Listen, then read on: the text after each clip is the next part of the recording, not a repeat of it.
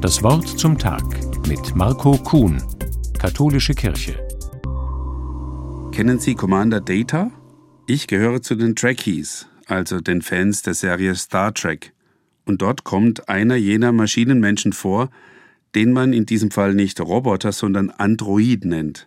Er wird von künstlicher Intelligenz gesteuert, die zur Zeit der Entwicklung seiner Rolle Ende der 80er Jahre noch Projektionen in die Zukunft war.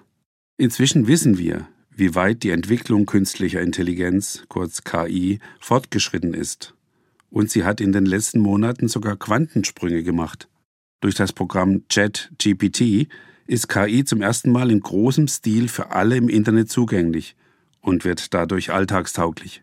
Die Seite ist so beliebt, dass sie manchmal für einige Stunden abstürzt, weil sie von zu vielen Menschen gleichzeitig besucht wird.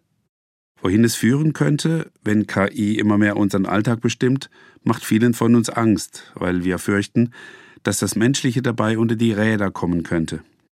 Die Erzählung von Star Trek spielt aber nicht mit der Angst vor KI und dass Androiden die Herrschaft übernehmen, sondern vielmehr mit der Frage, was künstliche Intelligenz kann und was eben nicht. Da Commander Data keine Emotionen empfindet, versucht er im Laufe der Zeit diese zu imitieren.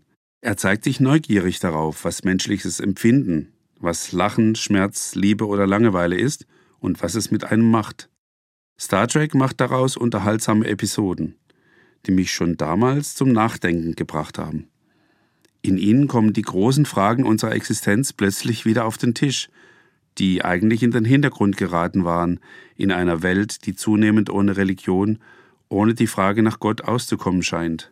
Wir erkennen, dass Menschsein eben genau dort weitergeht, wo künstliche Intelligenz stehen bleibt, beim Funktionieren. Wenn wir dieser Tage Karneval feiern, tun wir dies eben nicht vor allem deswegen, weil es für uns eine Funktion hat.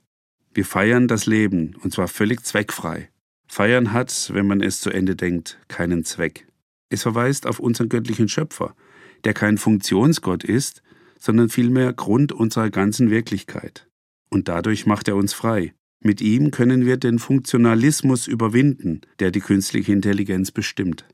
Mehr noch, in seinem Sohn ist er sogar ganz Mensch geworden. Etwas, was Commander Data nie gelungen ist. Marco Kuhn, Königswinter, Katholische Kirche.